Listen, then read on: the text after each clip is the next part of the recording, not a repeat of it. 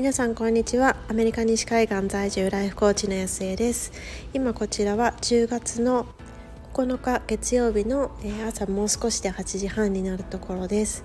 えー、前回の放送からものすごく日程が空いてしまったんですけれどもなんか実はスタイフもそうなんですけれどもインスタももうずっと更新できていなくってというのはちょっとあの私コーチング以外にもちょっとあのあるプロジェクトに関わらせていただいてるんですけれどもそのプロジェクトの方で3日間のこの週末あのついにイベントがあの開催されたんですけれどもその準備でかなりバタバタしていたので。なんか私本当にあのロングスリーパーなんですけども 結構連日あの12時過ぎまでみたいな感じでずっとあのやっていてでなかなか時間が取れなくってちょっとあの自分自身もなんか取ろうとしてもやっぱりこう声に疲れってすごい出るじゃないですか疲れとかエネルギーとかなんかなんだろうなこう追い詰められてる感とかなんかそういうのが出てしまうなっていうふうに思っていたので。ちょっとこれがあの終わって一区切りするまではあのやめておこうかなっていうふうに思ってであのストップしていました。でなんかそんな話をあのインスタのストーリーの方でなんかあげたらなんかその辺りってすごくあの迷いますよねみたいな話をいただいてでなんかちょっとそこであのいろいろこうお互いに思っていることをこう何て言うんでしょうこうシェアし合ってみたいなあの瞬間もあったんですけれどもなんかそんなこういろいろであのストップしていたのでちょっとお久しぶりになりました。であのそう2週間ぐらい空いていたのでじゃああの第1回何話そうかなっていうふうに思ったんですけれどもなんだろうなんかうーんまあ、やっぱりちょっと興奮冷めやらずみたいな感じなのでそのイベントの中で一番あの印象的だったあの言葉っていうのをあのご紹介してみようかなっていうふうに思います。であの私が今関わらせていただいてるプロジェクトって J スター X 女性起業家コース Women's Startup Labs っていうもので、まあ、女性起業家のあの海外派遣プログラムっていう風にあによくお伝えしてるんですけれどもあのアメリカのシリコンバレーで女性起業家を支援しているあの堀愛理さんっていう方がいらっしゃるんですけれども、まあ、その方があの率いているウーマンズ・スタートアップ・ラブっていう団体があってであのそちらが日本の経済産業省の起業家海外派遣プログラム j スター x っていうふうに呼ばれてるんですけれどもこちらとコラボしてやっていくっていうプログラムなんですね。で私自身はそのウーマンズスタートアップラブっていうところのあのメンバーの一員に今入らせていただいてるんですけれども。まあ、どうしてもその日本ってやっぱりスタートアップに対するの環境もやっぱりちょっとあのなんだろう世界と比べるとあの整ってないっていうところもありますしその投資家の方々が見る視点っていうのもまたちょっと世界基準とはちょっと違うっていうところもありかつその女性のスタートアップ率っていうのもものすごく低いっていうので、まあ、あの日本政府の方もすごく危機感を抱いていてでこういうあのプログラムを作っているっていうものなんですけれども。まあ、なんかそういう感じなのでやっぱりそのエンパワーメントであったりですとかそのモチベーションであったりとかなんかいろんなことをこう考えているんですね。で、まあ、最終的には、まあ、30名の女性起業家の方々を選抜してでアメリカのそのまあ本場のスタートアップの本番のところに送り込んでトレーニングをしていくっていうようなプログラムなんですけれども、まあ、その選抜の途中でいろいろその急に海外に行くわけではなくってなんだろうな私の中ではそのミスあのミスコンと同じような感じかなっていうふうに思うんですけれども。あのミスインターナショナルってあるじゃないですか。あれってなんかいろいろこう、まあ、コンテストでこう勝ち上がってきてでなんかファイナリストとかなんかそういう感じになると思うんですけれどもその人たちって別に何だろうな。こう自分だけでこう頑張ってやっているわけではなくってある程度までいくとそのミスあれミスユニバースであごめんなさいミスユニバースですね。間違えました。なんかあの千葉なクララさんとかすごくあの有名だと思うんですけれどもなんかあのこうチームとしてやっぱりトレーニングをしていくじゃないですか。で世界で勝っていくために。なんかそんな感じでその我々のプログラムの中でもやっぱりそのチチームとしてというか日本代表みたいな感じでこうどういうふうにこう世界に挑んでいくかみたいななんかそういうこうトレーニングをしていくんですよね。なので急にそのまあそそれまで自分で頑張っていってねっていう感じで急に海外に連れていくっていうのではなくってまあ、我々のそのプログラムに参加していただく中で、まあ、あのトレーニングなりスキルアップなりをしていったりその事業内容のブラッシュアップをしていく中で、えっと、最終的にその本場のアメリカのにあのお連れするっていうような感じなんですよね。なので、まあ、その中のそのトレーニングの一環でもあったこう3日間のイベントなんですけれども、まあ、なんかいろいろスタートアップだからこそみたいなこう情報ももちろんあったんですけれどもなんかそれ以外もやっぱりこう、まあ、モチベーションというかそのマインド的な部分が結構なあのうんまあ、特にそのオンラインで視聴できるようなプログラムに関してはマインド的な部分もかなりあの多かったんじゃないかなっていうふうに思います。でその中でも印象的なものを結構、ま、何個かあったんですけれども、一番その心に残っているのがそのある方が、あの質問されたんですよねその久野さんっていう、あのパネリストの方に対して質問された質問があったんですけれども。まあ、その方自身はもうすごくこう事業を展開されていっていてであの育てていっていらっしゃる、まあ、まあ、かなりの規模の事業を回していらっしゃる女性経営者の方なんですけれどもその方がおっしゃるにはその何て言うんでしょうこう山を登ったからこそ見える次の一手があるみたいなこと言われるじゃないですかよく。なんかこう一番最初から全ての工程全てのステップが見えてるわけじゃなくてこういろいろ手探りでやっていくとなんか次の道が見えてくるみたいなことをよく言われるんだけどでもなんかその方がおっしゃったのは山を登ったら次の山が見えてくるっていう風に言われて頑張って山を登ってきたのにその山を登った後に見えた山がえこんな山なの？ここんななんか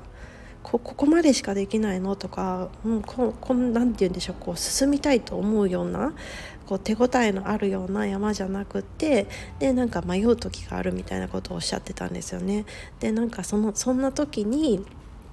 どういうふうに考えたらいいのかなんどん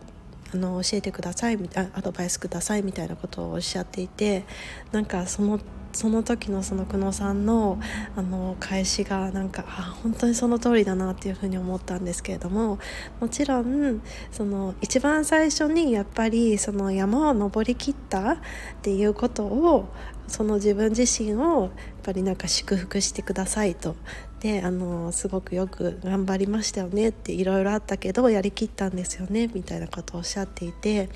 でなんかさらにその後に、まあ、もしかしたらそういうふうにこう山を登った後にその見えてきた山が手応えがないっていうふうに思ってるかもしれないしなんか思った通りじゃないっていうふうに思ってるかもしれないけれどもでも山だけに着目するのではなくてあちょっと私意訳してます。自分の中でこう咀嚼してこういうふうに理解してますっていうみたいなことでお伝えしてるんですけれどもその山見えてきた山だったりその山だけに着目するんじゃなくてやっぱり登りきった時山に登りきった時の自分っていうのは登る前の自分とは全く違うものになってるだろうしその登ったからこそ得られた経験だったりとか、まあ、知見だったりとかその今までには今まではできなかったこの見方ができるようになったりとかそういうふうにいろいろ変わってるはずなのでだからそのパッと登りきった時に見えた景色が自分が思っていたものと違ったとしてもやっぱりその登りきったからこその自分そのそそれでこう手に入れた自分っていうものでもっともっとこう違う世界だったりその切り開いている力っていうのが身についているはずだからだからそあの山菓子私なりにこう感じたのは山見えた山とか見えた景色が信じられなかったとしてもその変わった自分っていうのをもっともっと信じていこうっていう風なメッセージで受け取ったんですよね。でなんかそれがなんかすごくこう響いたのがやっぱりこう多分2つ理由があると思うんですけれどもやっぱりなんか1つ目がどうしてもこう私も結構そうなんですけどもこうどんどん高みを目指すというかこれをやりきったらでもそれで足りなくて次へ次へ次へっていう風に言って言ってしまってどうしてもこう自分が何をやったか自分がこうどんなことができていたのかっていうのがやっぱりこう流しがちになってしまう。でそこはもうなんか終わったからはいおしまいみたいな感じでやってしまうんじゃなくてやっぱりちゃんと一つ一つ味わって祝福していく。そこで立ち止まることって別に それがなんかなんだろうなこう目標だったりこう行きたい場所に行くのを遅くすることは絶対ないと思うしでもなんかついついこうねなんか目指してるものがあるからこそ急いでしまうみたいな感じになってしまうと思うんですけれどもやっぱり一つ一つ座ってちゃんと味わって祝福していくっていうのがなんか明日の活力になると思うし本当に次の一歩を踏み出す何て言うんでしょうこう楽しく踏み出していくなんか苦しいあもう足りない足りないっていうこうマインドでを進み続けるんじゃなくてあこれもできたあれもできたっていう風にだから私は大丈夫。ちゃんとあの前に進んでる。そんな気持ちで進んでいけるやっぱり一つのポイントなんじゃないかなっていう風に感じたっていうのが1つ目の理由。で2つ目の理由が何だろうなこうなんか今まさにこう頑張ってる苦しんでる人たちに共通することだと思うんですけれどもやっぱりこうやってもやっても自分のこう思い通りにいかない自分のこう見たいと思っている現実に変わっていかないっていう時ってやっぱりあると思うんですよね。でそれがまさにこう山に登っても登ってもこう見たいと思ってっている景色ではなくって、うん、すごいこう晴れ渡ってるさって見こう見晴らしよくすごい絶景が見えるっていう風に思ってたのに登ってみたらなんだかすごくこうなんだろう霧がかかっていて全然こう一寸先も見えないみたいな状況だったとか、まあ、もしくは何だろうな登ったらこうすごい綺麗なやつだと思ってたのになんかゴミがいっぱい落ちてるとかなんかそういう風に見たいものと違ってしまってるものばっかりが見えてしまってで登っても登っても自分の見たい景色にはたどり着けないっていう、まあ、そういうこうね葛藤を抱えている人ってたくさんいると思うし、まあ、セッションのコーチングセッションの中でもやっぱりそういう話ってよく出てくるんですけれどもでもなんか今すぐにその結果が見えなかったとしてもやっぱりこう自分の中では自分自身はすごく変わっていってるんですよね。で前まではそういう風にこう登ろうと思ってもいやでもこう登ったって何になるのよとか今やったって仕方ないんじゃないとかそんなことしても無駄なんじゃないとかそんな風にこう自分自身を止めてしまっていたかもしれないけど今はでもこうやってみようっていう風に信じてこう登っているなんかそういう風にこう絶対こう自分自身のご自身の中ではすごく変わってるはずなんですよね。で結果としての現れてはいなくてもやっぱりどう感じているかとかどういう風に物事に向き合ってるかとかそういうものって絶対変わっているはずなのでだからその結果が見えなかったとしてもその自分自身は信じていく。なんかそんな風にしていくとやっぱりこううーん何て言うんでしょうね。やっぱりこうこのプログラムを通じてもすごく感じますしその自分自身私自身がそのコーチングセッションをさせていただいても感じるんですけれどもやっぱりこう何かしらこう目指したところにたどり着ける人ってそういうやってもやっても報われないみたいな時期をこう超えてそれでも続けた人なんですよね。だからなんか続けていくためにはやっぱりそういうふうに奥野さんがおっしゃってたようなその山だけを見るその結果だけを見るんじゃなくてその違う視点を取り入れていく。自分はこういうふうに変わってるんだって。だからその変わっていった自分だったらこのまま続けていったら絶対あの登りたいというふうに思うような山だって見つかってくるしその山の上から見たい景色だって見れるそういうふうに信じていくっていうのがなんかうんなんて言うんでしょうね未来の希望っていうとなんかすごくなんだろう軽い言葉に聞こえてしまうんですけれどもなんかそういう動かしていく原動力になるんだろうなっていうふうに感じました。ということで今日は、えっと、2週間ぶりのすごくお久しぶりのスタイフの収録だったんですけれども